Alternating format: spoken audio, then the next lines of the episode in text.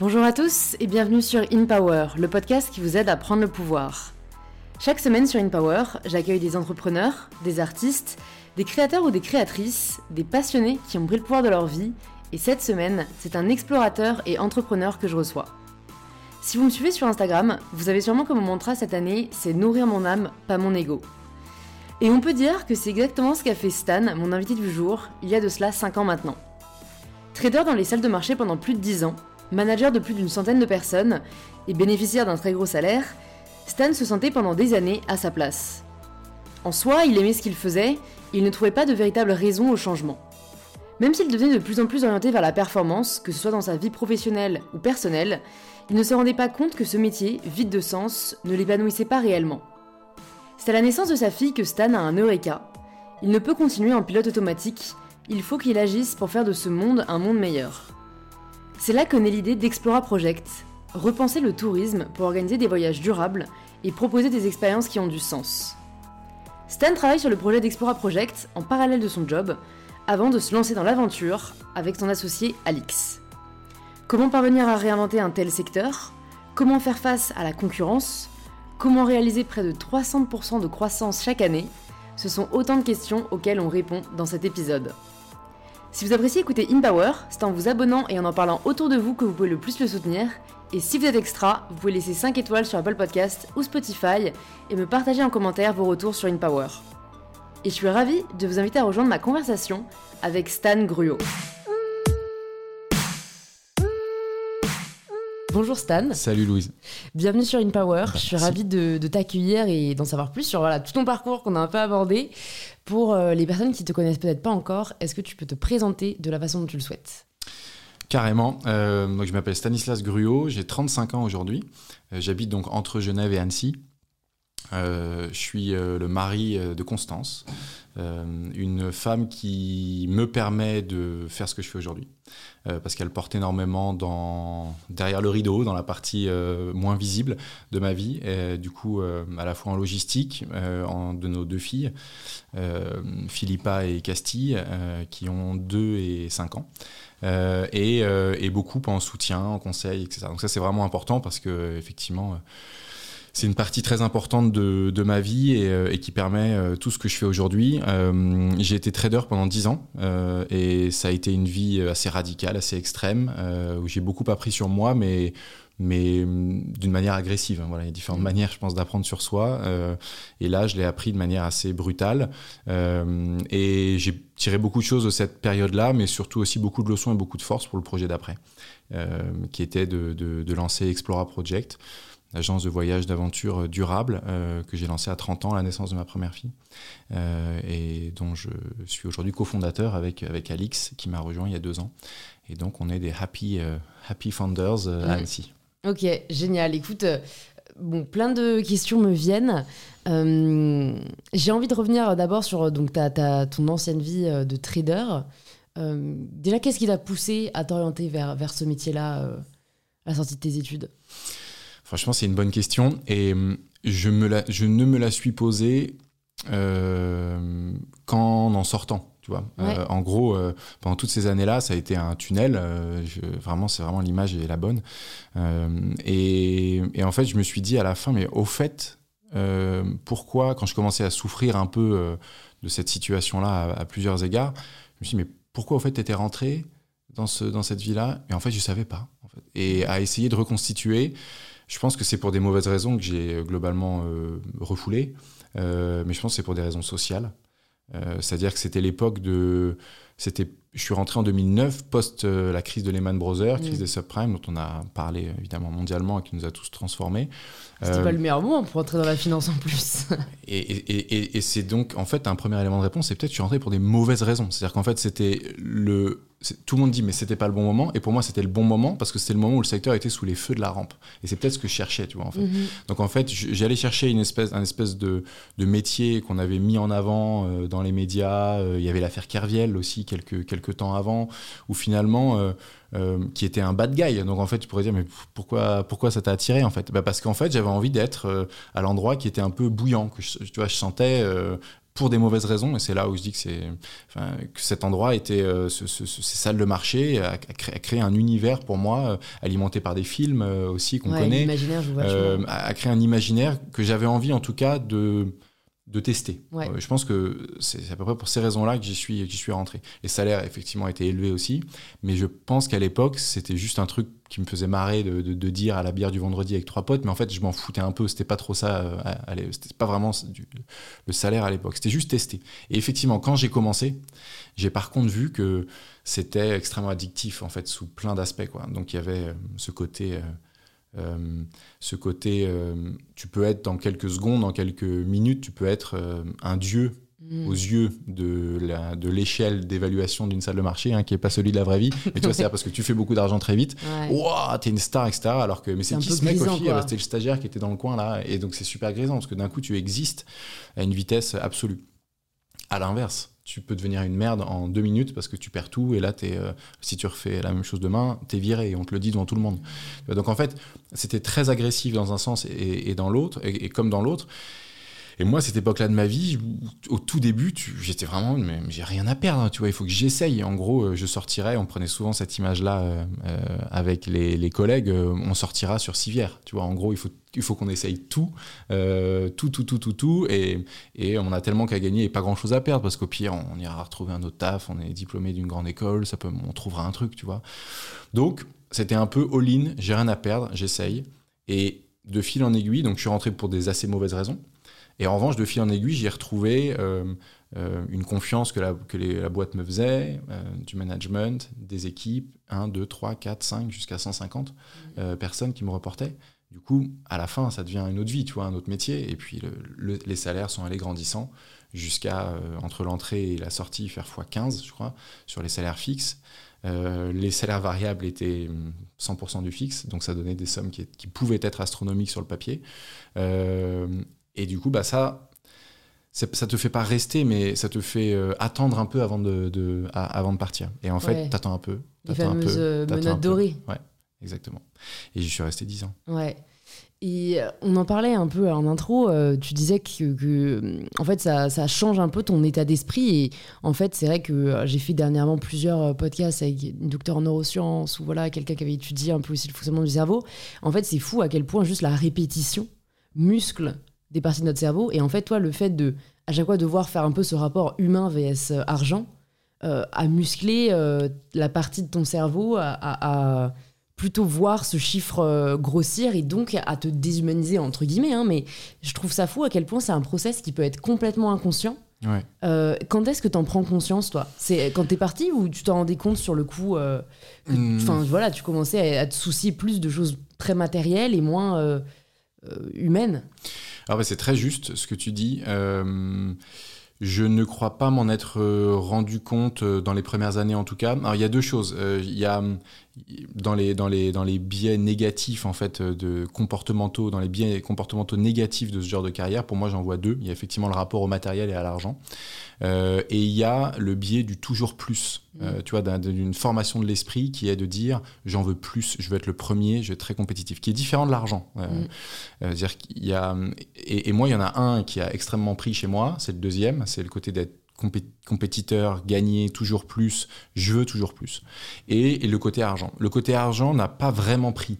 C'est-à-dire que effectivement, ça, je pense que ça a retardé le process de sortie, parce qu'on s'installe dans quelque chose, mais euh, effectivement, à part un loyer qu'on payait euh, trop cher avec ma femme à Genève euh, parce qu'on avait trop grand, mais en même temps on avait deux chambres d'amis, qu'on recevait plein de potes et qu'on faisait plein de soirées, etc. Il n'y avait pas d'extravagance non plus, tu vois. On mm. était quand même assez, on avait un rapport à l'argent qui restait sain, quoi. on aurait pu mieux l'utiliser, je pense. au regard maintenant en plus en tant qu'entrepreneur, je me rends compte que pour aller, pour galérer, aller faire des levées de fonds, etc. Tu te dis mais attends, mec t'es con, t'aurais dû tu vois, si tu avais économisé pendant 2-3 ans ça, tu aurais fait ta levée de fonds tout seul, tu vois, c'est mm. quand même stupide. Donc c'était mal utilisé, mais c'était pas extravagant non plus. Par contre, effectivement, euh, ce côté compétiteur euh, était devenu, euh, avait, avait, comme tu le dis, par capillarité, en fait, pris tous les autres pans de ma vie. Mm. C'est-à-dire qu'en fait, tout ce que je faisais, il fallait toujours plus. Toujours plus, toujours premier, toujours gagner, toujours etc. Et c'était une course en avant, une espèce de fuite qui s'est projeté sur deux choses, sur le sport, donc moi sur la course à pied, euh, où là c'était devenu, euh, j'ai commencé par faire un 10 km et quelques années après, euh, j'avais le record de la traversée de la France en courant. Mm, tu vois. mm. Pff, On me dit pourquoi tu as fait ça? Pour peut-être des mauvaises raisons, mais en même temps c'est des mauvaises raisons à la base peut-être, mais c'est un bon résultat. Alors tu vois, tu as tendance à gommer un peu le process et à prendre que le résultat et à en être fier. Mm. Mais, mais c'était clairement excessif. C'était clairement, il fallait que je sois le meilleur en course à pied sur l'ultra endurance. Je, et donc, euh, je rentrais tous les soirs en courant du boulot à pied. Je faisais 21 km tous les soirs, euh, un semi-marathon tous les jours, entre Saint-Germain-en-Laye, où était la salle de marché, et. euh, et euh, Paris euh, 15e, 16e où j'habitais. Mm. Euh, et donc en fait, et, et des copains me disaient on boit une bière ce soir. Non, moi je, Mm. moi j'entends courant. Machin. Donc je m'étais, euh, je m'étais, j'ai eu des années où j'étais complètement coupé de tout. Ma vie était dans, il y avait deux sphères dans ma vie. Je veux être euh, le, le- le meilleur en ultra endurance en France et je veux être le meilleur trader Mm. de la planète. quoi. Voilà. Moi, quand, quand j'entends ça, je me dis, euh, en soi, l'aspect euh, compétition, euh, il, il- il peut être un moteur, tu vois, il peut être sain, mais alors dans ce truc de toujours plus, ma question c'est est-ce que tu arrives quand même à être satisfait? Euh, de ce que tu avais, de, de tes accomplissements euh, En fait, non. Je, en fait, je, en fait, je pense pas. C'est là où c'est un peu euh, dangereux, c'est que c'était. je suis allé jusqu'à une pratique du sport, en l'occurrence, qui était addictive, parce que les, les, les, les endorphines rentrant en, ligne de, en ligne de compte, la répétition, le besoin corporel, etc., font que, effectivement, c'est devenu une addiction complète. J'arrivais plus vraiment à en être satisfait pendant le process. Euh, je suis allé jusqu'à faire du coup une cinquantaine de marathons de partout en Europe, du, de 100 miles, de trucs vraiment, tu vois, de, du d'Ironman. De...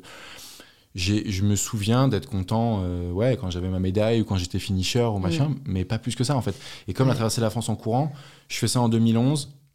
Je retourne bosser le lundi, tu vois. Enfin, le lundi, j'ai pris une semaine de congé après. Et après, je suis retourné bosser. J'ai mis ça sous cloche pendant 10 ans ou 9 ans. Et j'en reparle là. On Mm. fait, avec Explora, on me ressort ça. Et je, et je réalise. Et j'en suis hyper fier maintenant. Alors qu'en pendant 8-9 ans. C'était juste pour dire que tu l'avais fait, quoi. C'était vraiment la, la fin plutôt que le moyen. euh, Et c'était même pas la fin. Il y avait après, il y avait la traversée de l'Europe. Il y avait, tu vois, j'avais d'autres Ouais, il n'y avait pas de fin. C'était- Il n'y a, pas de fin. Et c'est là où c'est dangereux, en fait. Et comment tu l'expliques, tu penses, euh, ce, ce besoin de, de toujours plus? Tu penses que c'est de par le métier que tu avais à l'époque? Bon, il y a, il y a, il y a deux choses. Il y a effectivement, je pense que le métier a, a- a renforcé des traits de personnalité qui étaient déjà présents Mhm.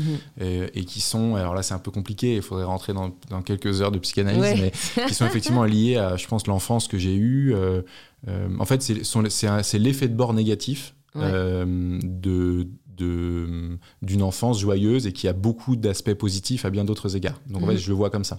Tu vois, c'est un, effet de bord mineur et négatif d'un effet de, d'une, enfance euh, en pleine confiance, Mhm. euh, en, en représentation, euh, en, en, en- ouais, en, en cheering up de mes parents qui m'ont poussé et qui m'ont permis de faire plein d'autres choses super bien. Ouais. Mais effectivement, l'effet de bord, c'est qu'il y avait une espèce de côté d'un peu de toute puissance en mode tu peux tout faire, mon fils. Mm, mm. Euh, je, je grossis le trait, mais tu vois, tu peux Ouais, tout ouais. faire, tu vas y arriver, tu es intelligent, tu as confiance en toi. Quand tu parles, euh, on a envie de te suivre, euh, Mm. tout ce que tu fais, c'est génial. Donc, du coup, ça, ça m'a permis de dire. d'avoir confiance, Ouais, de jamais être ça, inquiet dans mes choix, de, lancer ma boîte. de- et là, aujourd'hui, quand on me dit Ah non, non, mais c'est impossible, je me dis yes, c'est maintenant qu'on va jouer alors. Tu vois, parce que, Le moi, challenge est là. que c'est possible. Tu vois, Et- et, effectivement, et l'effet ouais. de bord, il est que ça te. ça- ça- voilà. Ouais, et qu'est-ce qui se passe quand tu te prends des claques? Parce que généralement, c'est des personnalités où, pour le coup, comme t'as pas l'habitude des claques, euh, ça peut être très déstabilisant. Ouais. Parce que j'imagine, est-ce qu'à chaque fois que t'as fait un défi sportif, t'as eu la médaille? Écoute, euh, c'est comme à cette question. euh, Il va nous dire oui là. quels, sont tes, quels sont tes échecs tu vois Ouais, je, suis, ouais. je suis très mauvais parce que et je pense que je- à, à répondre à cette question parce que je pense que je suis pas encore au bout de mon process Mm. en fait et qu'aujourd'hui je te dirais euh, j'ai pas eu d'échec Mm. et je te dirais ouais j'ai eu à peu près toutes les médailles Mm. Euh, alors j'ai eu toutes les médailles j'ai pas gagné toutes les courses parce que j'étais finisher de tout j'ai déjà abandonné pour des raisons que je connais et- Voilà, mais donc en fait, c'est plus que tu l'as pas ressenti comme un échec. non Parce que des euh, personnes comme ça, euh, très exigeantes envers elles-mêmes, pourraient voir l'abandon euh, comme un échec ultime, tu vois. Toi, t'avais ce recul pour te dire, j'ai fait mon max et Ouais, où je me trouvais des explications qui étaient exogènes, tu vois. Mhm. Euh, Il y avait un truc, problème d'alimentation, j'aurais pas dû faire ça, j'ai machin, mais physiquement, j'aurais pu le faire. Bah tant mieux, hein, Donc, ça vois, te protège bien. hein. Ouais, je- du coup, je pense effectivement une bonne capacité à se protéger. Ouais. Euh, parfois un peu trop d'indulgence peut-être dans les moments d'échec envers soi-même. Ça, c'est Mhm. un truc sur lequel il faut que je, faut que je travaille. Euh, à être plus dur dans les échecs pour en tirer des vraies conséquences et pas se dire c'est ce sont des, sont des éléments exogènes, euh, c'est pas moi, etc. Mm. Je dis pas que je le fais, mais effectivement, comme je suis incapable de remonter des échecs cuisants, forts, sur lesquels j'ai vraiment rebondi, euh, il y en a peut-être un, mais il n'était pas cuisant, il était diffus. C'est la fin du trading où finalement, en fait, pendant des années, j'ai pas vu des signaux faibles que mon entourage m'avait à plusieurs fois, plusieurs fois donné. De, de, euh, bah, c'est des phrases. euh, un signal faible, c'est euh, mec, t'es chiant à nous parler tout le temps du taf là.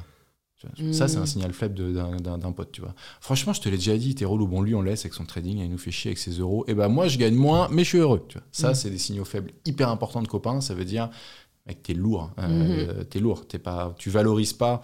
Tu, tu valorises socialement quelque chose que eux ne valorisent pas. euh, Tu, tu, tu es en train de faire ça pour des mauvaises raisons. Attention. Et pareil, euh, pareil pour le boulot. euh, bon, évidemment, tu peux pas Mm. lâcher ton portable, chérie. Sérieux, t'es toujours sur tes marchés financiers, c'est relou.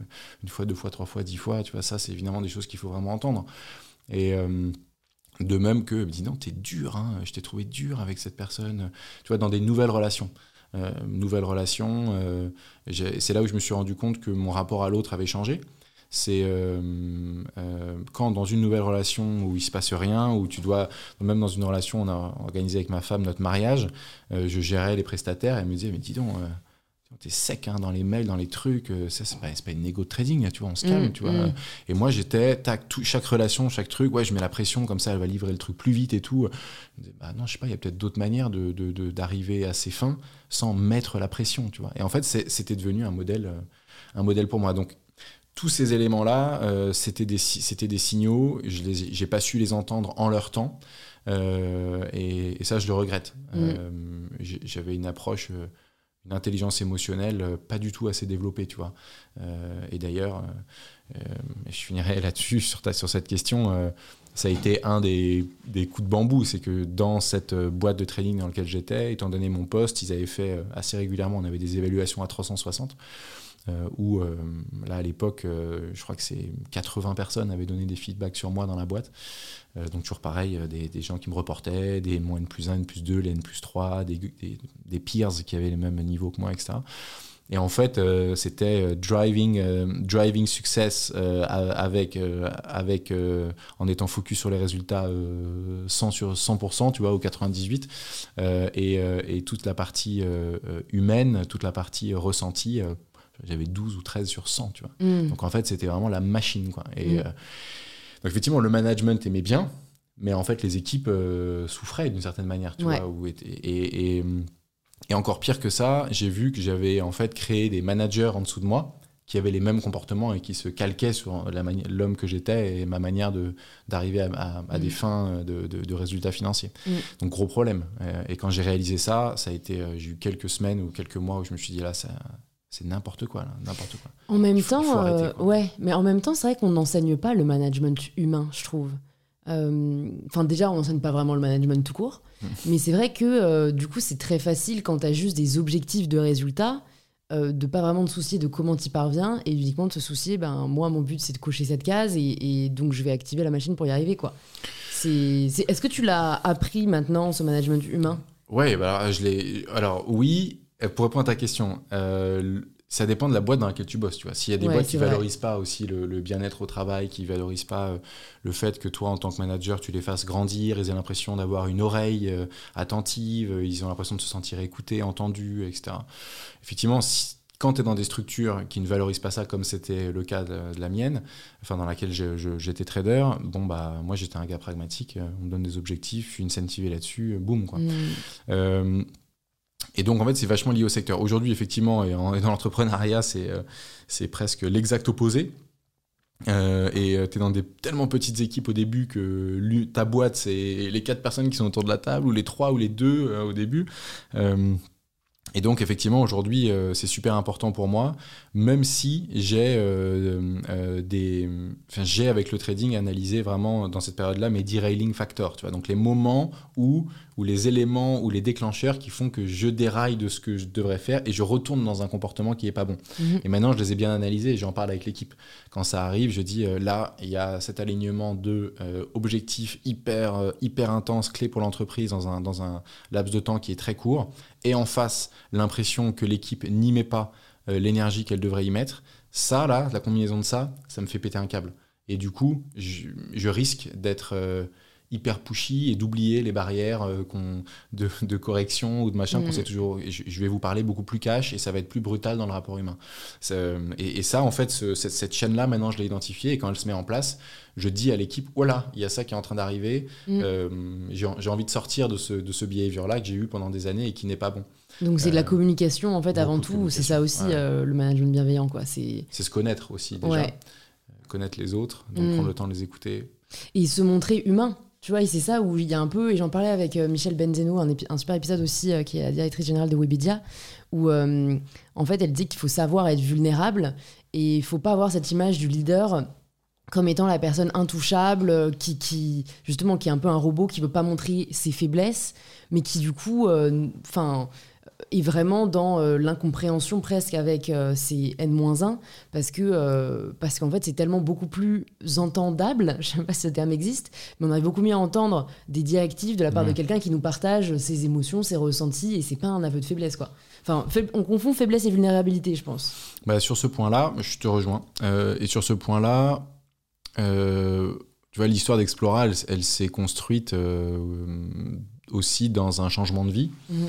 que l'équipe connaît parce que tu vois, je- je- je- je- j'en parle beaucoup et on a construit le- le- la genèse de la boîte sur, sur son, mon changement de vie qui vient d'un échec de la vie d'avant avec ses leçons. Donc tu vois, j'arrive en disant les gars, euh, j'ai eu ça, euh, j'ai gagné beaucoup d'argent, ça m'a pas du tout rendu heureux. euh, j'ai euh, managé 150 personnes, il y en avait probablement. euh, euh, alors on avait les meilleurs résultats de toute la division, mais les gars étaient tristes euh, parce que je leur mettais une pression. Donc Mm. tu vois, en fait, je suis arrivé avec ces échecs-là euh, Tu dans, vois, donc il y a eu des échecs quand même. Ah ouais, Et non, des sûr, enseignements. effecti- effectivement, il y en a eu. Euh, et, et du coup, je suis arrivé avec ça. Donc l'équipe euh, a tout de suite. Enfin, tu vois, je suis pas arrivé en toute puissance ou en disant, Mm. bah, moi, tout ce que je fais, c'est bien, etc. Et après, il y a un autre côté, c'est que, c'est que je suis assez émotionnel euh, dans, mon, dans ma manière de partager ce que je ressens, ou en tout cas, euh, je le fais de plus en plus depuis euh, la fin du trading, parce que je m'étais complètement coupé de ces émotions pendant cette Mm. phase-là. Et là, je suis encore dans la phase, tu vois, dans les années où j'ouvre les vannes Tentative de pour récupération. les, pour, les, pour les 10 ans où elles étaient bien loquées. Et Ouais. du coup, effectivement, il y a ce moment-là qui, qui peut faire bizarre avec ma personnalité ou avec ce que j'affiche, mais où, euh, où je peux être hyper émotionnel et, euh, et du coup euh, pleurer devant l'équipe euh, Mm. dans un moment intense, tu vois. Ça m'est arrivé plusieurs fois. Mais c'est pas grave. Déjà, j'ai juste envie de le dire. C'est, Non, non, non. c'est la société nous le fait percevoir comme quelque chose, tu vois, d'étrange, alors que je pense qu'on vivrait tous bien si dès qu'on a envie de pleurer, on pleure, quoi. Dès qu'on a envie de rire, on rit. euh. Effectivement, moi, du coup, ça m'arrive. Et donc, la the running joke, elle est, elle est euh, oh putain, il y a Stan qui va se mettre à pleurer, arrêtez. euh, tu vois, genre, ah non, non, non, non, c'est un sujet, Stan mettre à pleurer. Et du coup, du coup Ouais, voilà. c'est une approche très différente, quoi. Voilà. Ouais. Donc disons, disons, il y a au moins ces deux choses-là qui font qu'il y a cette vulnéra- vulnérabilité Mm. Présente, qui, je, ouais. pense- qui est, je pense, qui est présente. ouais. J'ai envie de revenir un peu euh, sur, tes, sur tes exploits sportifs euh, avant d'aller sur Explora. Euh, parce que voilà, ok, bon, t'avais ce truc très compétiteur, mais c'est quand même, quand même pas rien de, de courir, enfin de traverser la France en courant. Ouais. Après, on reviendra, je sais que t'en as fait d'autres. Mais déjà sur ça, en fait, je- moi, ce qui m'intéresse, c'est plutôt le côté préparation mentale et, euh, et même tenir euh, sur le long terme. Parce que ça a pris combien? Une semaine ou deux semaines Je sais plus. Deux semaines, ouais. Deux semaines. Ouais. Euh, comment tu te prépares à ça? Et, euh, et, et ouais, comment, enfin, qu'est-ce que tu en as ressorti peut-être comme outil? Parce que c'est- intense, quoi. Effectivement, en fait, la préparation, c'était essentiellement de revenir du boulot en courant tous les soirs. Donc, tu vois, je faisais 21 km tous les soirs. Je faisais un marathon ou le samedi ou le dimanche, le week-end à chaque fois. Euh, mais tout seul, tu vois, dans les rues de Paris, je faisais 40 bornes, euh, tout seul, quoi. Donc, effectivement, je faisais euh, entre 150 et 200 bornes par semaine de course à pied. Tu te rends compte C'est dingue. hein. Et sens. ton, ton corps t'a jamais lâché? Et mon corps m'a jamais lâché, déjà parce que je l'ai fait à peu près progressivement. Tu vois, ça a été un process sur euh, deux ans à peu près. Euh, j'ai commencé à beaucoup courir en 2019, j'ai traversé la France en 2021. En, euh, pas du tout. 2009 et 2011, putain, déjà, ouais. et du coup, non, non, c'est plus la décennie, merde. Et, et, donc la préparation était, tu vois, ça s'est fait progressivement. je je l'ai pris, ouais, je sais pas, j'ai beaucoup travaillé sur les techniques de course, le corps humain, l'automédication. Et voilà, j'ai vraiment beaucoup, beaucoup lu pendant ces années-là. Mm. Donc, j'étais, je faisais extrêmement attention à ce que je faisais, à mes étirements, à comment, euh, comment ne pas me blesser. Je ne me suis jamais blessé, je touche du bois. Je mm, moi aussi, il n'y a pas ma part. Je me suis, je me suis, tiens, le pied de la, le pied de la euh, je me suis jamais, euh, il est pas en bois, merde. Je me suis jamais blessé pendant ces années, rien du tout. J'ai jamais, et, toujours pas. Donc ça, c'est vraiment Comme cool. le mental est fort. Enfin, tu vois, j'ai l'impression qu'il y a un peu ce truc de comme ton mental te drivait tellement euh, que le corps suivait, tu vois. Enfin, je suis d'accord avec toi. Tu vois, parfois le corps lâche, mais j'ai l'impression que c'est plus quand en fait le mental il était pas à 110%. Ouais. Et enfin, je sais pas, parce que franchement, euh, voilà, même si tu allais progressivement à courir 200 km par semaine, euh, plus bosser comme un dingue en salle de marché, enfin, tu vois. Et, et je suis pas sûr qu'aujourd'hui, si tu le refaisais, ton corps te suivrait autant. Ouais, parce que c'est pas un. je, plus suis pas dans ce, je suis pas dans ce... ce, chemin mental, quoi. Mais hum, après, les enseignements et tu vois comment tenir, je me suis quand même rendu compte d'un truc, c'est l'importance, alors on le voit beaucoup dans les, dans les leçons de vie, euh, etc., qu'on voit sur les réseaux, euh, mais ça me parle énormément. C'est en fait, il faut se construire effectivement un mental et tout le monde se dit ben lui il a un mental hyper fort euh, euh ah, moi tu sais j'ai pas de mental tu vois il y en a plein qui réagissent quand je mets des, publications etc moi j'arrive pas moi je craque etc et, euh, et comment toi tu as un mental? Moi je l'ai pas tu vois c'est genre je l'ai ou je l'ai pas. Mais absolument pas ça se travaille tu vois, évidemment que c'est un muscle. Et c'est surtout et comment ça se travaille? Alors peut-être de plein de manières euh, la mienne en tout cas c'est de ne pas abandonner et de ne pas procrastiner un seul entraînement. Tu vois, en fait, c'était à chaque fois discipline, ça. En fait. C'est une discipline de tous les jours. Mm. Et il vaut mieux courir 10 minutes par jour que euh, deux heures euh, une fois quand il pense. Quoi. Mm. Euh, et en fait, cette, cette pas parce que tu vas mieux entraîner ton corps à courir tous les jours, 10 minutes, mais plus parce qu'en fait, tu auras, tu auras commencé à créer une infaillibilité dans ta prise de décision. Quoi.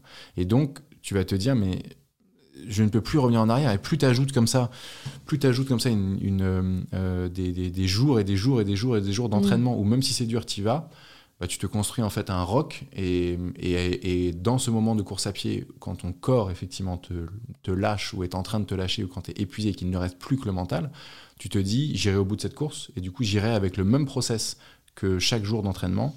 C'est que c'est un pas devant l'autre. Et c'est 100 mètres après 100 mètres ou un kilomètre après mm. un kilomètre. Et je regarde pas la fin je regarde le kilomètre d'après. Et avec cette stratégie des petits pas euh, et ben en fait euh, tu peux toujours faire un pas de plus.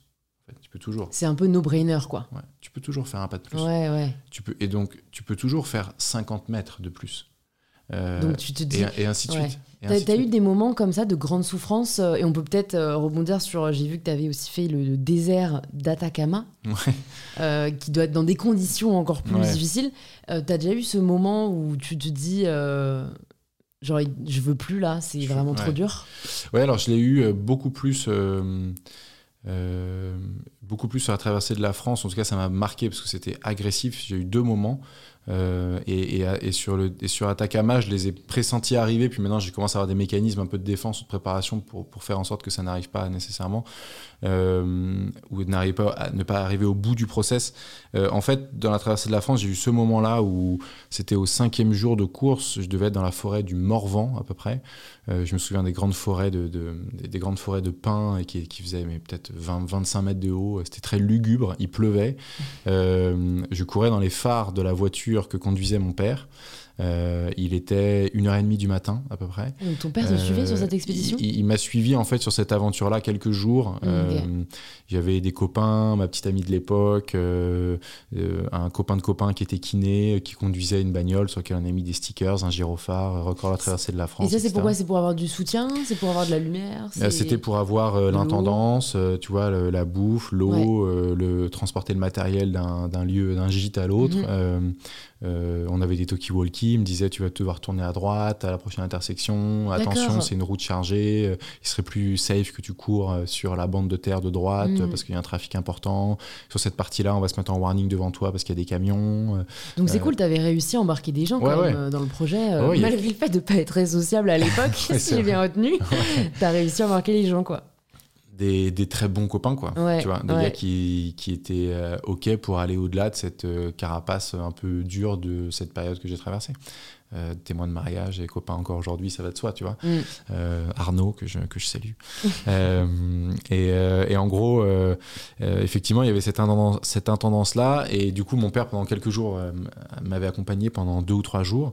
Lui-même s'était vachement dépassé parce que lui, qui courait déjà un peu, avait fait un semi-marathon euh, trois jours de suite, tu vois. Donc, ce qui était déjà pas mal, tu vois. Il avait Ouais. 60, 60 ans. Ouais. Euh, et ce jour-là, j'étais, j'ai couru jusqu'à épuisement en fait dans cette forêt du Morvan. J'avais, je crois, 92 km à faire ce jour-là, Euh, et euh, j'étais épuisé, c'est-à-dire que je titubais de, de, de- de fatigue. Je, Mm. J'ai d'ailleurs pre- presque un blackout en fait de, cette, de ce moment-là. Je m'en souviens à peine. J'étais au bout de moi-même et je, et je tombais en fait de fatigue devant euh, les phares de, de- devant dans les phares de la voiture de mon père qui sortait sous une pluie euh, battante. Tu vois, c'était vraiment une scène pour moi de, de film quoi. Mm. Il sortait, il me relevait. Euh, moi, j'étais en pleurs. Mm. Euh, et il me disait Allez, mon grand, encore un peu, tu vois. Et on a avancé comme ça où je tombais, il sortait, il me relevait. Et, ah, pff, tu vois, c'est des moments de vie, tu t'en souviens toute Ouais, ta vie. tu vois. sûr. Je suis rentré dans la voiture, on a fondu en larmes tous les deux quand c'était fini. Quand j'avais fait ces 92 bornes, euh, c'était d'une intensité. Lui devait souffrir de me voir souffrir, tu vois, Mm. terriblement en tant que père. Mais en même temps, il savait à quel point c'était important pour moi. Donc, il savait que la meilleure manière de m'aider, c'était de me relever. Euh, c'était un moment vraiment hyper fort. On s'est rien dit. On n'a pas pu parler, tu vois, après ça, pendant jusqu'à l'hébergement. Euh, c'était un moment, ouais, c'était un moment intense, en fait, vraiment intense. Et, euh, et le lendemain matin, il a perdu un de ses proches copains.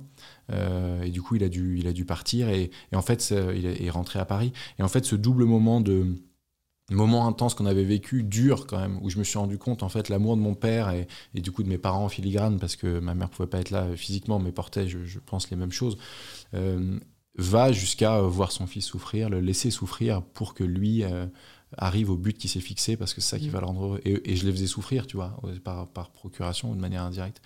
Ça, plus euh, c'est pas un moment de, de- un moment un peu de vie où tu te dis, mais tout ça est très relatif. euh, il a perdu son meilleur copain et et, et- et bah, en fait, ce, ce double moment-là, ça m'a fait. euh, ouah, ça m'a mis une espèce de claque où je me suis dit euh, évidemment que tu vas finir, évidemment qu'il y a plus important. dans- déjà, tu vas finir, il n'y a pas de sujet, tu leur dois ça, machin. euh, et, euh, et tout ça est très relatif. Il y a des choses bien plus importantes que ça. Donc, tu vois, ça Mm. Ça m'a remis un peu de hauteur j'ai un peu décentré. Je me suis rendu compte qu'autour de moi, il y avait des gens, une équipe, Mm. j'étais pas tout seul. Et la deuxième semaine était beaucoup plus en ouverture sur les autres.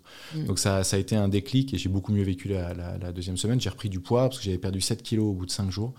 Euh, et, euh, et du coup, en gros, euh, on s'était dit, bah, euh, il faut- si tu arrives jusqu'à perdre moins de 10, 10 kilos, on arrête le défi. C'était la, c'était la, la limite que les médecins avaient donnée. Mhm. Euh, et donc, vu comme je perdais du poids comme un, comme un fou, 2-3 deux, trois jours plus tard, j'aurais été à moins de 10 kilos. Et du coup, euh, et j'ai repris du poids sur cette deuxième semaine, tu vois, à quel point le corps et, les- et l'esprit Le permet somatique, aussi. de- ouais. ouais. Donc j'ai, j'ai, euh, ça a été, et ça c'est un peu l'histoire de, c'est le basculement de ma vie. Est-ce que ça s'est fait à ce moment-là, Mm. dans cette, euh, au milieu de ce défi-là? Mais peut-être. J'ai réalisé que j'étais, j'étais pas seul en fait. Mm. C'était grâce aux autres que je pouvais faire ce que je m'étais fixé, ce que j'avais imposé à tout le monde de devoir Mm. réaliser. Mm. Euh, donc effectivement, ce, ce- ce moment-là était un moment de, de- était un moment de grande souffrance et d'apprentissage. Et après, sur la traversée du désert d'Atacama au Chili, c'était 250 km en 6 jours. C'était un peu différent. C'était une course qui était organisée. Effectivement, on n'était pas beaucoup de compétiteurs sur ce genre de truc. On était, euh, devait être 150 ou 200 personnes. Euh, et là, c'était en 2018. J'avais déjà euh, beaucoup plus grandi euh, dans ma manière d'aborder euh, les défis, le- la souffrance, etc. J'avais déjà lancé Explore, enfin Mm. j'avais démissionné lancé Explore depuis quelques semaines, donc j'étais vraiment en plein dans ce process-là. Euh, et là, euh, là, j'ai, là, j'avais déjà du recul sur le, sur le, donc je souffrais physiquement, mais tu vois, j'avais du recul sur, euh, je relativise un peu. Mm. Euh, euh, l'importance de réaliser ce genre de défi. Tu vois, j'étais déjà dans la posture dans laquelle je suis beaucoup plus aujourd'hui. Euh, et- Plus faire ça pour le fun que Ouais. pour te prouver quoi que ce soit. et là, je suis allé trouver sur cette course-là une force euh, qui est qu'en fait, je trouvais ma force personnelle à aider les autres. vois. Euh, dans cette course-là, j'ai aidé beaucoup de gens. Euh, j'ai boosté beaucoup de gens. Euh, deux étapes où je suis arrivé avec les, les deux fois les premières féminines qui étaient à peu près au niveau que j'avais moi masculin. Je suis arrivé 12e de cette grande course et le 12e masculin c'était à peu près le premier féminin. Donc, il se trouve que et en fait le fait que elle elle gagne c'était ma victoire, tu vois. Et donc en fait ça m'a aussi boosté et de voir que j'étais capable de tirer les autres ça me faisait oublier pour de vrai ou pour de faux euh, que moi aussi j'étais fatigué. Et en fait, ça me donnait des ailes. Euh, et, hyper souvent, c'est comme ça que j'ai abordé cette course-là. Elle était tournée vers les autres.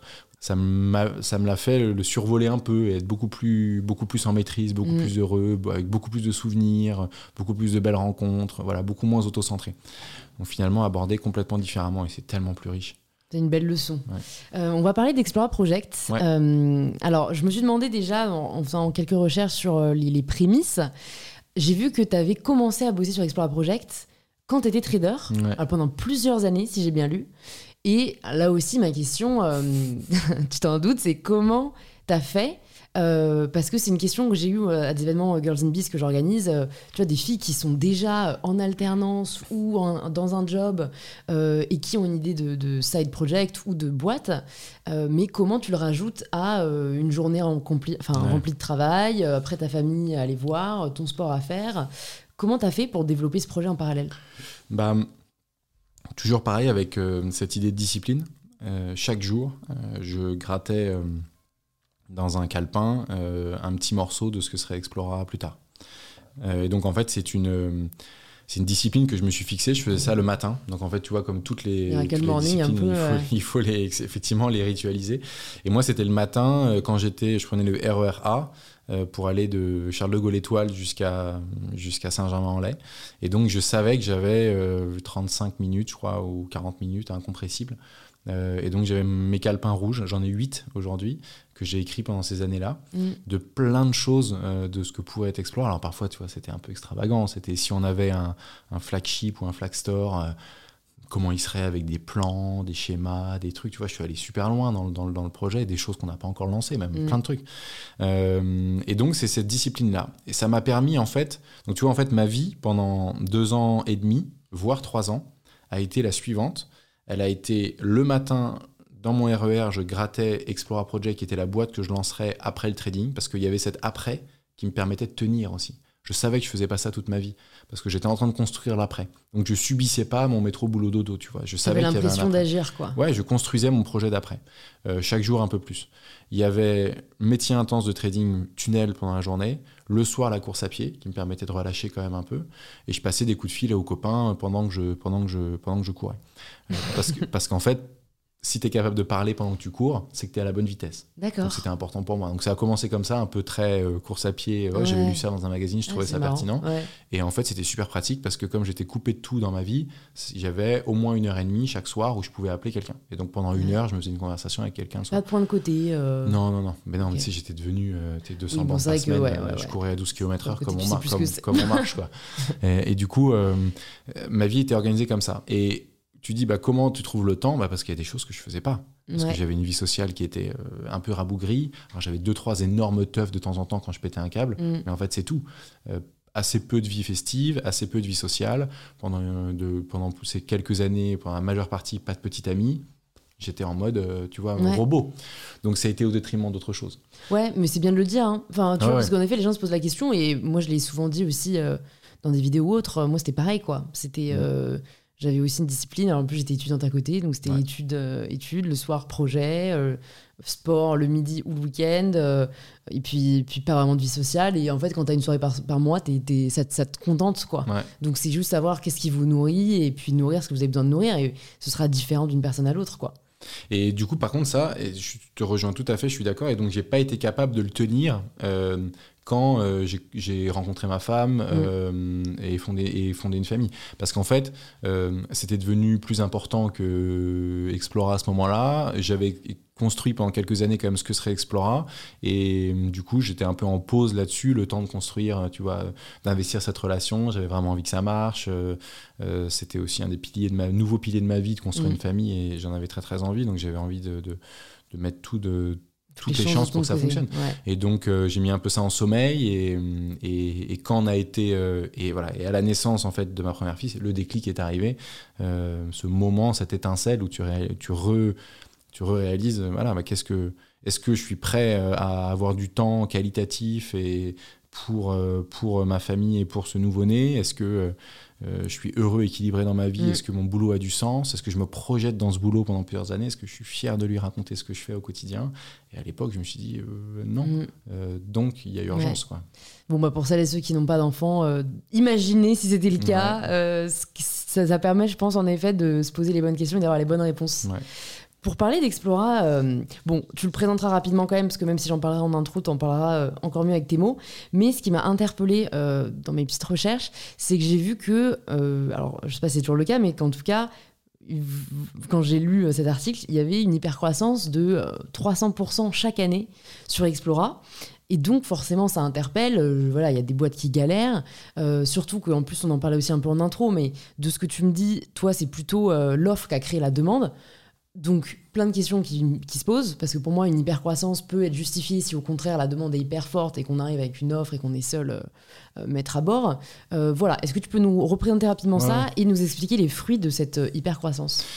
Alors, effectivement, hypercroissance en pourcentage. Après, pourcentage, ça, tu vois, ça dépend de où tu pars la première année. Donc, effectivement, mais en d'autres termes, on est arrivé en trois ans de zéro à plusieurs millions. Effectivement, de chiffre d'affaires. Donc, euh, Donc c'est quand même à saluer. Effectivement, ouais, ouais, tout à fait. Euh, dans des années Covid.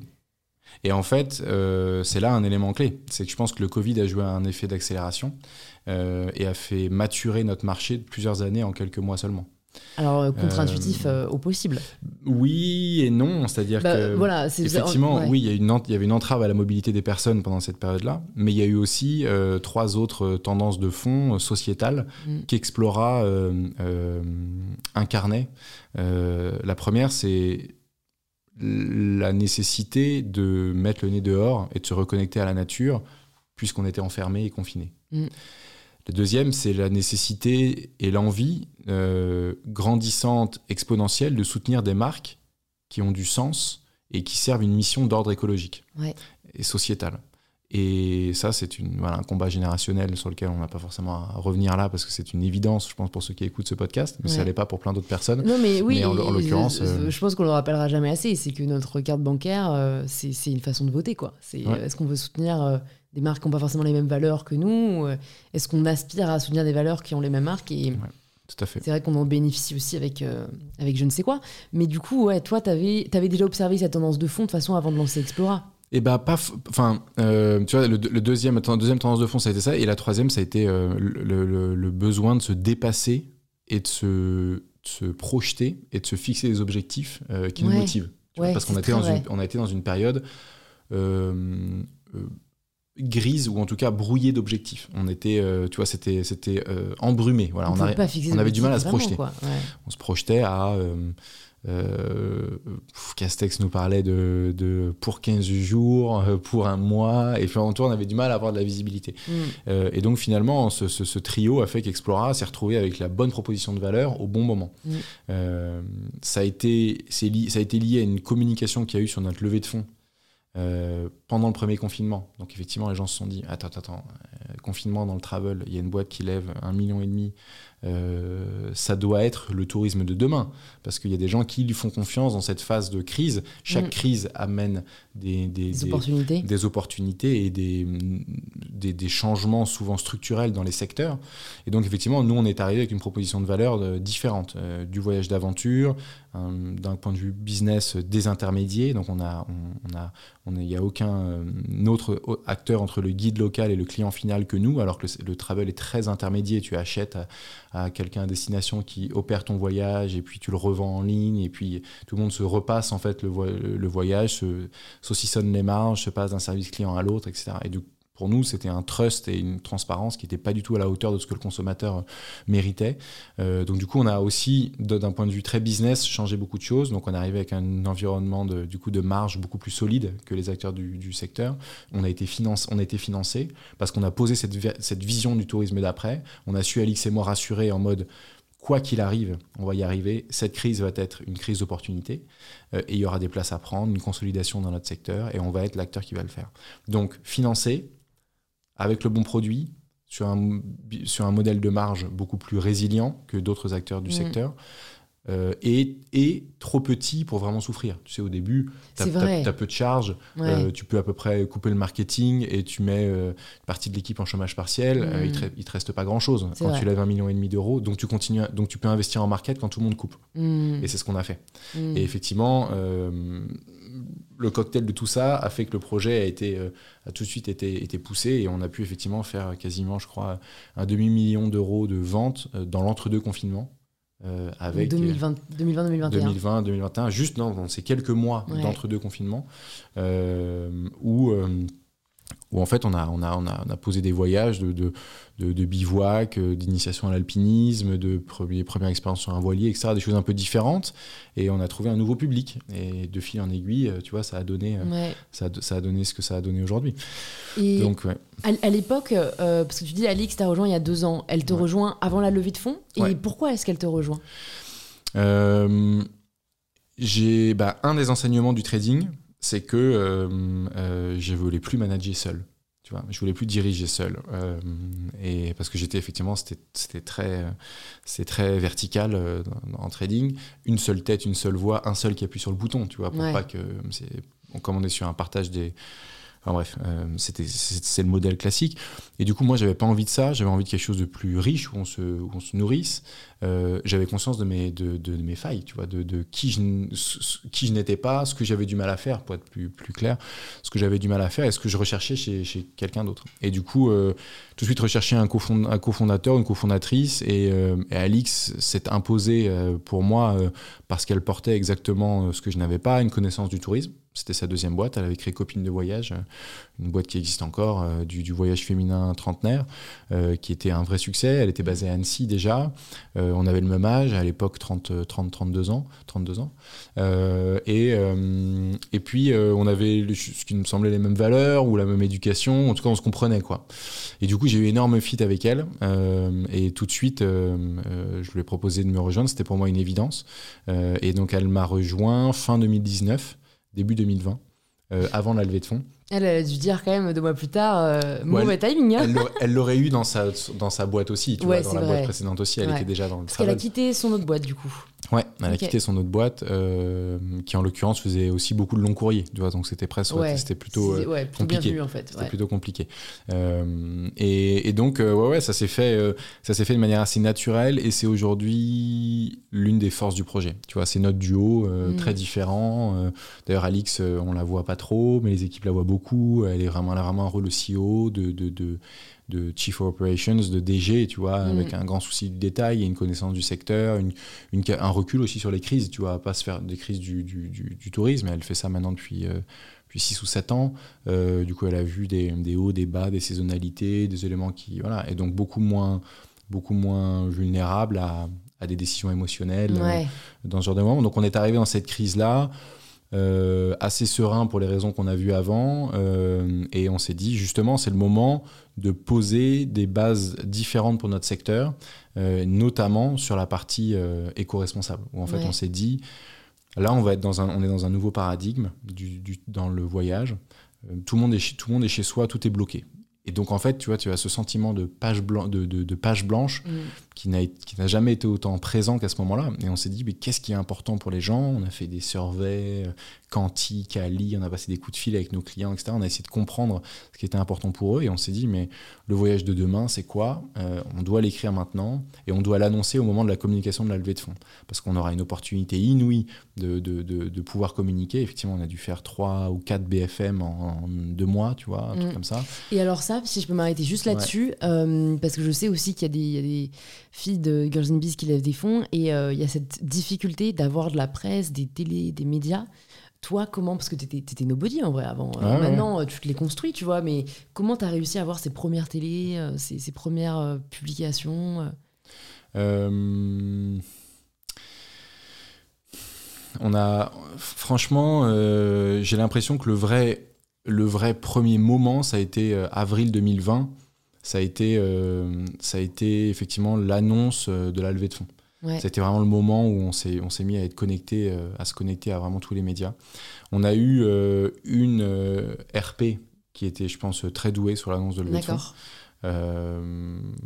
Donc bien que, que je pourrais donner, tu vois, parce que moi j'ai vraiment, enfin, elle est, elle est forte. du coup, il faut, faut je pense qu'elle était, elle était très bien, très adaptée à des, à des petits budgets de start-up aussi, où on dit, bah, on veut que communiquer, on a, on veut pas un RP tous les ans, tous les mois, tout le temps, en fil continu. On veut communiquer là sur cette opération pour sur cinq semaines ou objectif communication levée de fonds effectivement, elle nous a très bien entendu. On, avait, on en avait deux. Il y en avait une, personne spécialiste de la levée de fonds, communication levée de fonds et un autre, euh, autre Grégoire qui, lui était spécialiste de notre secteur, de l'aventure, etc. Mm. Donc en fait, tu vois, il y avait et le secteur et le, et le happening. On avait les deux. Les deux ont travaillé de concert et pendant cinq semaines, on a effectivement eu. Euh, une visibilité hallucinante, qui était aussi contextuelle, parce que c'était premier confinement, travel, etc.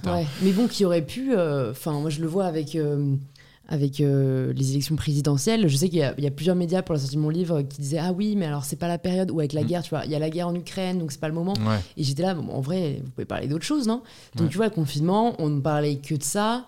Euh, bon, il fallait trouver les médias euh, qui, voulaient parler d'autre chose, tu vois. Ou alors il fallait trouver un, relais, enfin il fallait trouver un, rebond avec l'actu. Ouais, voilà, t'as essayé de le lire. Il y a le confinement et nous, notre solution pour le, tourisme d'après. Et, et, aussi, si, si, tu te souviens, il y avait toute cette phase euh, de création de nouveaux médias, d'ailleurs, de ces médias qui s'appelaient Et après. Je me souviens, j'avais fait une vidéo mm. pour eux. Euh, c'était Et après, et le tourisme d'après, et l'alimentation d'après, et le, le, la fast fashion d'après, tout ça, voilà, c'est mm. fini, etc. Donc, tu vois, il y avait aussi une, cette culture et cette envie de, de, tout le monde de redéfinir les secteurs. Mm. Et donc, nous, on a été cette redéfinition pour le, pour le tourisme.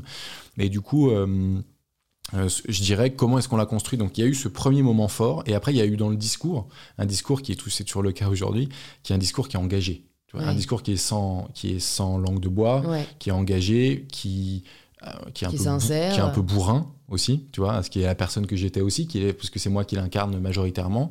Euh, donc, bourrin, euh, je viens pas du sérail, du secteur, euh, je, je, viens pas du travel, tu vois, je j'ai rien à rendre à ce, à ce secteur-là. Je sais même pas si je me sens aujourd'hui de ce secteur-là, tu vois, quand il y a des mm. événements travel. Je dis pas que c'est bien, mais moi j'y vais pas tu vois en fait je me sens me sens j'ai une mission qui est celle qu'on a avec Explora de, de, de, de réinventer le, tourisme et d'avoir un impact positif sur l'homme et l'environnement et permettre à chacun de vivre des expériences en outdoor fortes. Mais du coup, j'ai, voilà, c'est tout. En fait, moi, j'ai pas d'attache, pas de, je suis le porte-voix de, je suis pas le porte-voix d'un secteur. J'essaie de faire des best practices et de me dire si elles sont copiées, c'est top, elles le sont. Alors on peut, on peut euh, râler, on peut dire ah les machins nous imitent, machin a lancé la même chose que nous, machin copie notre manière. Mais en fait non, on s'en fout, sert on avance. Ça sert la mission. Quoi. Faut pas mm. regarder dans le rétro, faut avancer. Euh, le marié du marché pour tout le monde. Faut arrêter de regarder les mm. concurrents. Il y a de la, sur la place pour tout le monde, partout, tout le temps. Je, je crois pas à ce, discours-là par l'exclusion. Donc, grosso modo, euh, on a construit un discours qui était franc, qui était, qui était facile à identifier. Et donc, euh, on n'a pas euh, des médias qui nous appellent tout le temps parce qu'on est sur le travel et une certaine niche du travel.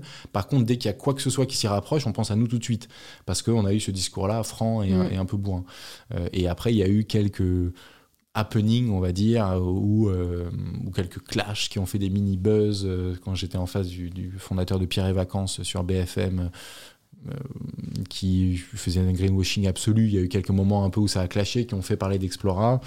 Donc voilà, il y a eu ces moments-là. Et puis, mm. qui, veut être mon associé Pareil, tout, tout, en fait, rien n'arrive par hasard. C'est-à-dire qu'en gros, ils m'ont. je me souviens à l'époque, on me demande beaucoup bah, comment tu as pu faire qui va être mon associé. Ils ont des dizaines de milliers de candidatures. Et ah voilà. ouais, à ce point-là bah, Je crois que c'est un truc de fou. Peut-être que je m'emballe en disant dizaines de milliers, mais c'est au moins, au moins milliers. C'est un truc de malade. Et euh, si bien que euh, je ne sais même pas si elles sont toutes vues. Enfin, tu vois, il y, en a trop quoi, sur ce formulaire-là de candidature qui est en open source sur Internet. Ça postule de partout, même de l'étranger.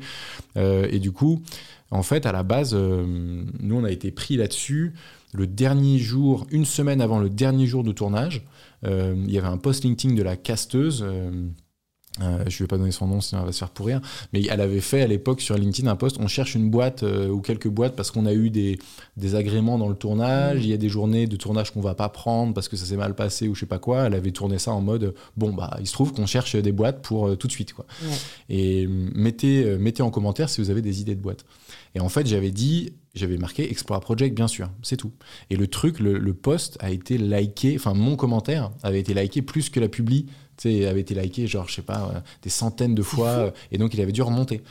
Et, Et ça, tu l'expliques comment? Parce que les gens connaissaient Parce que, Bah ouais, parce que parce- c'est- tu vois, il parce est que même pas an avant- particulièrement euh, drôle, tu vois. Enfin, non, non, juste, non. euh, Mais parce qu'ils voulaient soutenir Explora pour ça, Ouais. parce qu'en fait, ça faisait un an euh, que euh, on avait décidé d'une stratégie de personal branding, de j'allais incarner la boîte. On s'est dit justement pendant le premier confinement avec euh, Alix. Bon, moi maintenant, en fait, tu vois, la démarche est assez simple. Bon, c'est la merde pour le travel. Euh, attention aux coûts, même si on a une levée de fonds, faut pas faire n'importe quoi. Donc le marketing payant, bah, faut faire gaffe, faut essayer de débrancher un peu et de faire beaucoup plus de, de- de trafic organique sur le site. Organique, quels sont les leviers de l'organique? Il y en a plein, création de contenu, machin, machin, machin. Ok, il y a aussi le personal branding, incar- incarner la marque et avoir d'autres comptes qui, en, de manière indirecte, euh, font connaître Explora. Qui veut l'incarner Stan veut le faire, Alix veut pas le faire, go. Quoi. Et du Mm. coup, euh, on commence comme ça. Je, je- je crée un je, je commence à communiquer sur LinkedIn.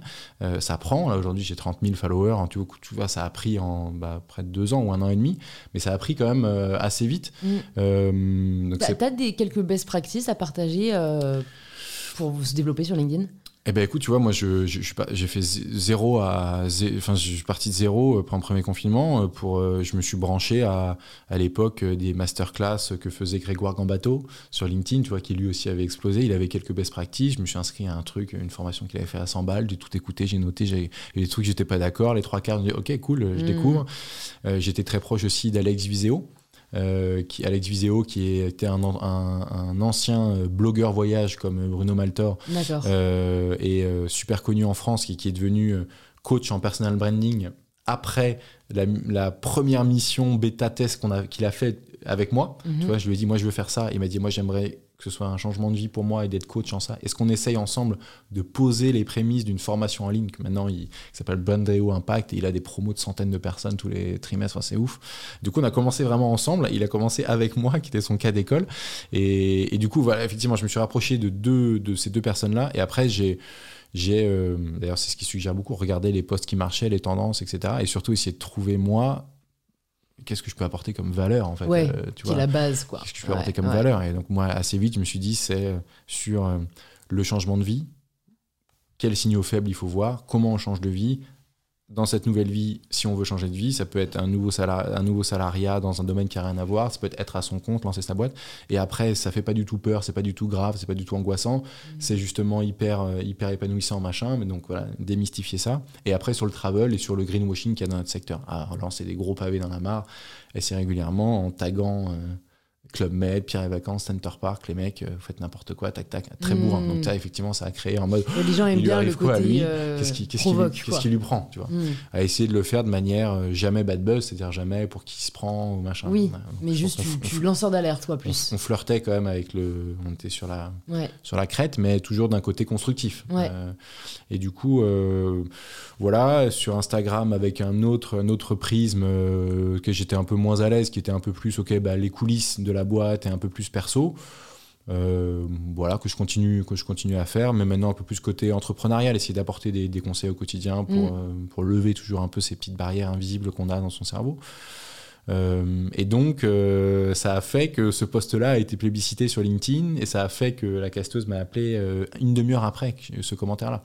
Elle m'a dit Elle- Ok. elle était en galère, de toute façon. elle. si c'était les derniers jours de tournage, il fallait quelqu'un. et elle m'a dit En fait, et c'est ah ben, je, je- de toute manière, on vous avait identifié. on- il fallait que je vous appelle. Merci pour ce reminder. Ah ouais. Et donc en fait, euh, elle aussi, elle dit on vous avait vu sur LinkedIn, on avait vu sur les Instagram, on vous avait déjà identifié. Mm. Donc en fait, tu vois comment Eh ben, il n'y a pas de miracle. C'est Mm. des graines que tu sûr. plantes, discipline. Tu sais où tu veux aller. Et même si tu as euh, 10 000 followers sur Instagram Mm. euh, que, que j'ai, tu te dis on s'en fout, c'est nul, c'est petit, ça sert à rien. Mais en fait, il y a beaucoup de gens qui voient. Ouais. Et de fil en aiguille, euh, Denis Brognard s'est mis à me contacter sur, euh, sur Instagram et LinkedIn parce qu'il avait vu Explora. Alors que comment veux-tu que je sache qu'à l'époque, avec mes 2000 followers, je savais que là-dedans, il y en avait un qui était copain avec Denis Brognard, qui lui avait screenshoté le truc et qui lui avait dit Mm. jette un coup d'œil, c'est génial, euh, va voir. Tu vois et donc il nous a contacté en disant Mm. c'est top euh, ce que vous faites, comment je peux vous aider? Tu étais là, Mm. ok, Euh, j'ai l'impression que cette rencontre va changer Bah, le cours pro- de, pro- de l'histoire. Prochaine émission, c'est Colanta. hein.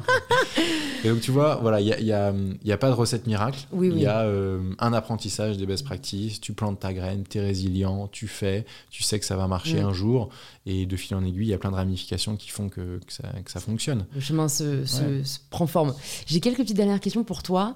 Euh, déjà, je voulais juste parler de cette levée de fonds. Fonds, de savoir pourquoi vous l'avez fait voilà, à ce stade-là et quelles sont tes premières embauches une fois que tu as levé voilà, ce million et demi? ça peut être aussi un truc, tu vois, on peut facilement se perdre, surtout si c'est la première fois qu'on le fait. Ouais, alors, euh, puis c'est d'autant plus d'actualité qu'on a la deuxième là qui va arriver, qu'on va annoncer bientôt et qui est euh, franchement plus grosse. Euh, et donc, nécessairement, le, mais la démarche est exactement la même. On a, euh, en fait, cette levée de fonds pour nous, on s'est dit, on est dans un secteur qui est un secteur compliqué. C'est pas un secteur, euh, c'est un secteur usuellement de faible marge, sur lequel il y a une compétition qui est importante, sur lequel il y a un scale qui est le mot qu'on dit souvent, euh, mm. donc de capacité à faire grandir ta boîte très vite avec des coûts opérationnels qui n'augmentent pas aussi vite que la croissance de ton chiffre d'affaires. Bah, un scale qui est compliqué parce qu'on a beaucoup d'opérationnels dans notre secteur et dans notre métier, puisqu'on a des intermédiaires. Donc on fait tout, quoi. On fait le, le guide, le matos, la bouffe, le transport, l'hébergement partout en Europe. Donc c'est quand même, on est connecté à des, littéralement des milliers de prestataires en direct. Donc, euh, énorme boîte de logistique, en fait, euh, qu'Explora Project.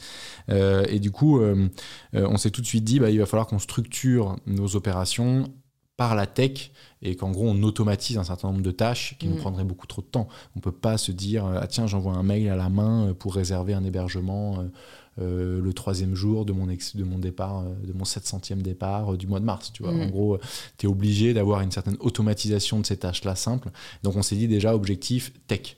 bien comprendre notre métier pour être capable de créer une architecture tech et de devenir d'une agence de voyage à une travel tech. Ça, c'était en gros première brique. Brique qui, qui, était euh, euh, le cas à l'époque de la première levée et qui l'est toujours, qui même a été le pitch de qui veut être mon associé. On va créer un module tech, etc. Et qui est toujours aujourd'hui, pour cette nouvelle levée de fonds, un des, un des objectifs, parce qu'on veut toujours le renforcer. Après, il y avait aussi une capacité à, à, créer du contenu. Je, je, ma vision, elle est que on vend du voyage et on vend de l'expérience par des testimonials d'expériences réussies de gens ordinaires en vidéo. Voilà, ça, j'en suis convaincu. Donc, il faut créer de la vidéo, il faut tout créer en interne. À partir du moment où tu externalises ça, à partir du moment où ça devient un facteur clé de ta boîte, de toute manière, il faut jamais l'externaliser. Facteur clé de succès, il vaut mieux l'avoir en interne, ce savoir-faire-là. Ça coûte horriblement cher. Euh, du coup, et en plus, nous, l'accessibilité de nos voyages pour être capable d'avoir un preneur de contenu euh, au fin fond de la pampa, euh, tu vois, ça coûte hyper cher en fait. Et du coup, euh, clairement, ça c'était un gros domaine sur lequel on a travaillé. Comment on crée du contenu, comment on fait remonter du contenu de nos participants, comment est-ce qu'on on le charte, mais pas trop charté, parce qu'il faut, pas que, il faut que ça fasse brut et réel aussi, parce que c'est, c'est ça les codes des achats de la, nouvelle génération. C'est je, veux, je, veux, je veux voir le vrai commentaire, tu vois, je veux voir la, la photo dégueulasse dans TripAdvisor. En fait, c'est celle-là qui me convainc beaucoup plus que la belle photo de l'établissement officiel.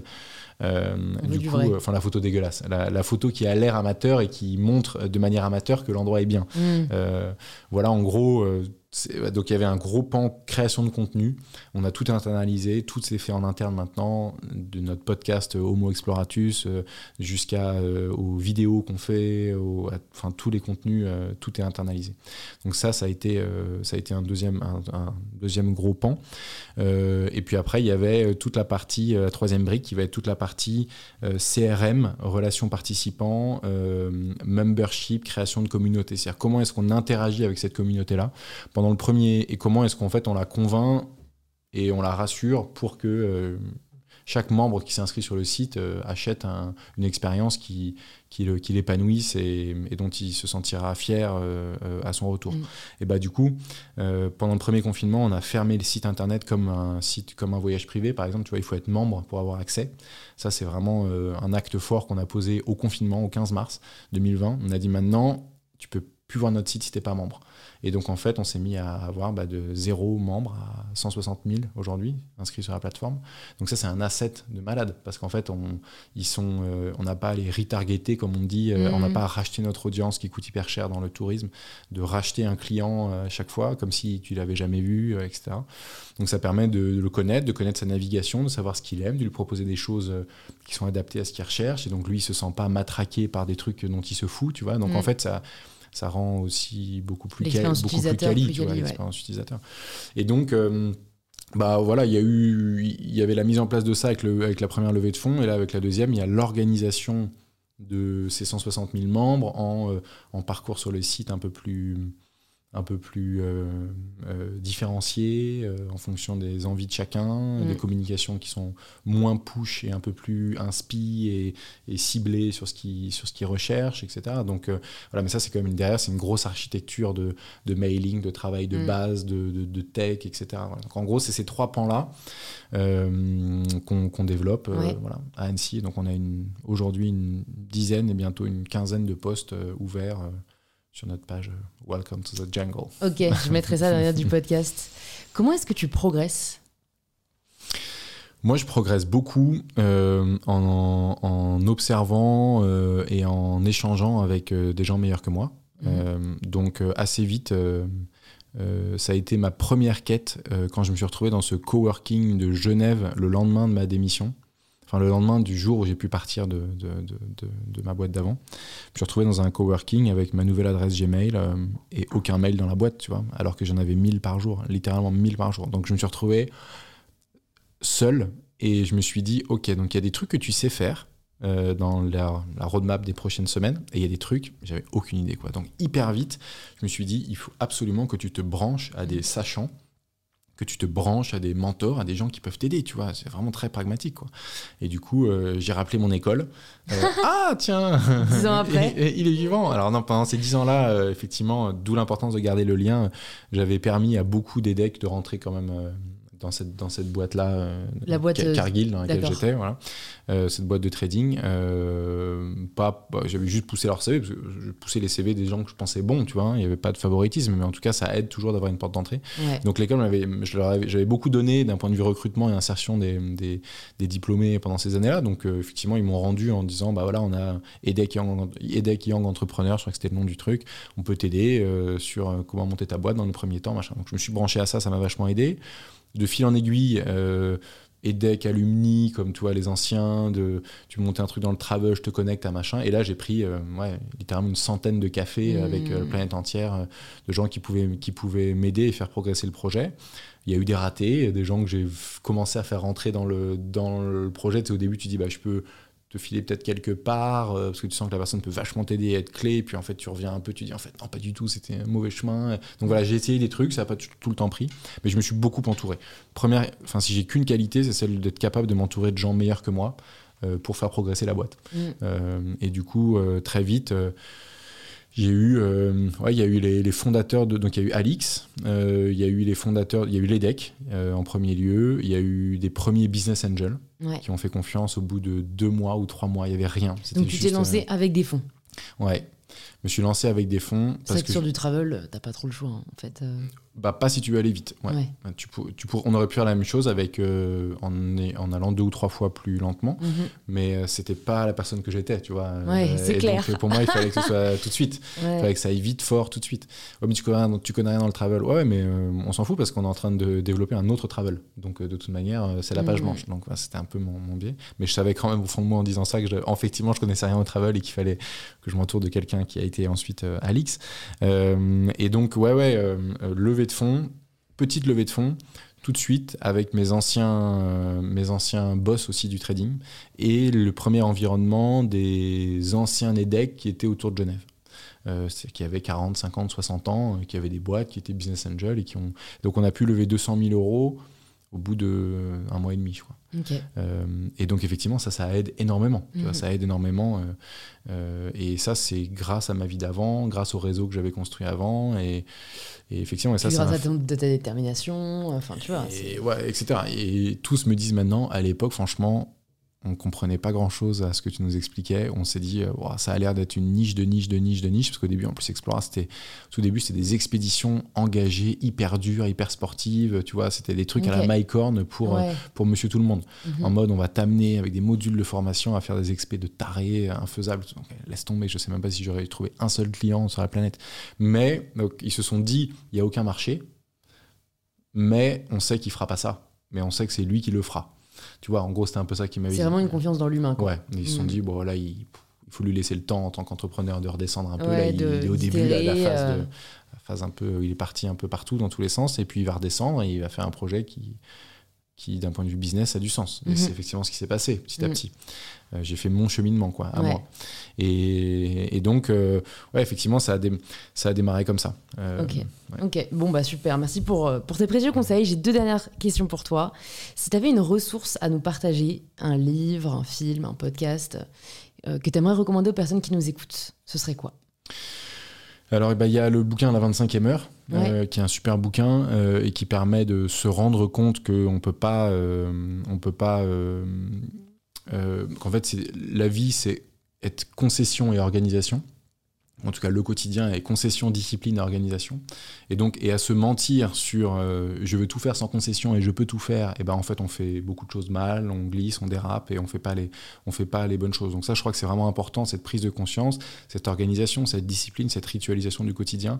En fait, ça paraît un peu chiant. Euh, mais au début, comme tous les nouveaux apprentissages, euh, c'est très mécanique et il faut se fixer des règles et ça a l'air d'être une contrainte. À partir du moment où c'est devenu votre manière de travailler et que c'est devenu Mhm. inné, c'est un gain de temps, d'énergie et de satisfaction pour toutes les sphères de votre vie qui est essentiel. Euh, et après, euh, je sais pas si c'est une ressource, mais c'est en tout cas un, un type d'enseignement ou un type de, de philosophie de vie que qu'on peut trouver dans plein de différents supports, qui est l'idée de la vie, c'est un tabouret à quatre pieds. Euh, Il y a la famille, il y a les amis, il y a le boulot et il y a les projets moyens et long terme qui vous épanouissent et qui vous permettent de comprendre que cette vie n'est pas un petit cercle infernal ou répétitif. On a aussi des projets plus long terme qu'on construit un petit peu chaque jour. Euh, si on n'a pas ces quatre pieds-là, on est triste en fait sur le long terme et il nous manque forcément quelque chose. On est capable de compenser, on est capable de se, de, effectivement, euh, ça dépend si- comment sa vie est organisée, mais en tout cas, ce sont ces, ces- ces quatre pieds qui sont essentiels, qui sont dans Mm. des temporalités un peu différentes, qui nourrissent des parties du cerveau qui sont différentes, et donc il ne faut pas l'oublier. quoi. Donc moi, ma ressource, et en tout cas mon encre, euh, c'est d'essayer de me souvenir de ça et d'être extrêmement alerte. euh, des signaux faibles et qui me montraient que je suis en train de balancer le tabouret d'un côté, je suis en train de balancer le tabouret d'un côté, de, de, de, de faire, de mettre trop de pression sur un pied. Attention, quand on met trop de pression sur un pied, euh, on sait ce qui peut se passer. Mm. Donc, euh, effectivement, euh, ça, c'est vraiment quelque chose que j'essaye de me. C'est en fait c'est la leçon de ma la, la leçon de ma propre vie des dix dernières années et que Ouais. je retrouve aussi maintenant dans des conseils de, de, de tout un tout, sur les réseaux sociaux tout un tas de conseils de vie etc et qui fait un écho absolu Mm. chez moi et, et- et donc donc c'est ça que je partagerai. Super. Mm. Mais écoute, j'ai euh, la dernière question à te poser, la question signature du podcast. Ça signifie quoi pour toi prendre le pouvoir de sa vie? C'est déjà savoir euh, euh, prendre le temps en... pour être capable de prendre le pouvoir de sa vie. Je pense qu'il faut prendre le temps de savoir ce qui est important pour soi et ce qui nous fait grandir sur le long terme. Et c'est vraiment c'est dans ce dernier mot qu'est toute la différence. Euh, sur le court terme, on peut se dire ce qui est bien pour demain, ce qui est bien pour la semaine d'après, etc. Mais sur le long terme, des choses structurantes. Quand je me retournerai sur ma vie, de quoi est-ce que je serai fier? De quoi est-ce que je serais fier, heureux et confiant de raconter à mes enfants, mes petits-enfants même? Euh, Qu'est-ce que je veux leur laisser? Et à partir du moment où on se pose cette question-là, je pense qu'on a un regard sur cette décision immédiate qui est très différent. Et on investit les pieds du tabouret peut-être un peu différemment. Mm. Euh, et donc, euh, je pense que tout naturellement, on prend le contrôle de sa vie sans force, avec douceur et confiance, euh, quand on a fait ce travail préalable et qu'on et qu'on l'exerce au quotidien. quoi. Super. Ouais. Merci beaucoup Stan. J'ai passé un trop bon moment et c'était hyper intéressant. Euh. C'était le premier un peu aventurier entrepreneur que je reçois. tu vois, il y a ces deux aspects que je trouve très chouettes. J'ai même pas dit, attends, j'ai quand même le lâcher à la fin, mais j'en parlerai, tu sais quoi, en intro aussi, que j'ai fait Bah oui. une expédition d'Explora. Project euh, pour la bucket list. Mais de toute façon, les vrais savent déjà vu qu'ils ont vu la vidéo et, et que j'ai partagé. C'est franchement euh, la vidéo que j'ai préférée euh, à regarder de ce que j'ai fait. Ah, c'est cool. Je trouve que c'est la, la, elle est vivante, elle est drôle, elle est riche. euh, Enfin voilà, je vous, je vous la mettrai aussi dans, la, dans les notes du podcast. Et bah, pour les personnes qui nous écoutent, qui veulent en savoir plus sur toi et sur Explora, où est-ce que tu veux qu'on les redirige? Eh ben écoute, sur Instagram, principalement Instagram, Facebook, YouTube aussi, voilà, à la fois Explora Project et moi en perso sur Instagram, LinkedIn et Facebook, euh, euh, on est actif euh, mm. et du coup, euh, vous pouvez carrément nous retrouver sur les réseaux. Super, bah, tout sera, dans les notes et j'espère à très vite. Merci beaucoup Louise. Bravo, vous êtes arrivé à la fin de cet épisode et c'est peut-être qu'il vous a plu. Si c'est le cas, vous pouvez le partager en story ou en post sur Instagram en nous taguant @stangruot et @mybetterself pour que l'on puisse vous remercier et interagir avec vous. Et si vous souhaitez continuer à être inspiré, il y a plus de 200 épisodes d'InPower qui sont disponibles gratuitement. Vous pouvez vous abonner directement sur la plateforme que vous êtes en train d'utiliser je vous dis donc à très vite pour un tout nouvel épisode d'InPower.